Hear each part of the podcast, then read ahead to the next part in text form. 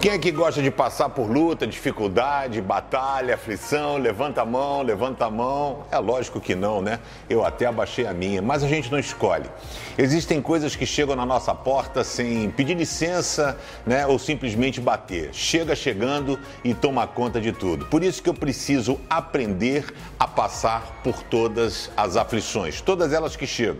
E aí o texto de Tiago, é, capítulo 1, né? A partir do verso 2, vai dizer assim: meus irmãos sintam-se felizes quando passarem por todo tipo de aflições, pois vocês sabem que quando a sua fé vence essas provações, ela produz perseverança, e que essa perseverança seja perfeita a fim de que vocês sejam maduros e corretos, não falhando em nada. Quando a gente vê uma Olimpíada, o que será que faz com que um atleta não desista ou não fique pelo caminho?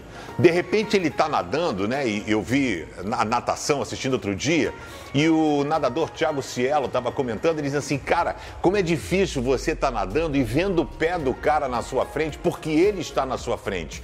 E a gente vê pessoas que estão na piscina que não vão ganhar nada, mas elas não desistem, elas estão lá atrás em último lugar, mas estão nadando. O nome disso é perseverança. E eu quero dizer a você: não jogue a toalha, não desista daquilo que Deus está fazendo e aquilo que Deus quer fazer na sua vida. Viu como nós estamos perseverando no Pense? Ouviu um barulho? Foi a porta batendo, mas nós estamos firmes aqui, iremos perseverar até o fim. Que você persevere, viu? Não fique pelo caminho. Dá, se inscreve no canal do Pense, dá um joinha e compartilhe a palavra de Deus com a rapaziada aí.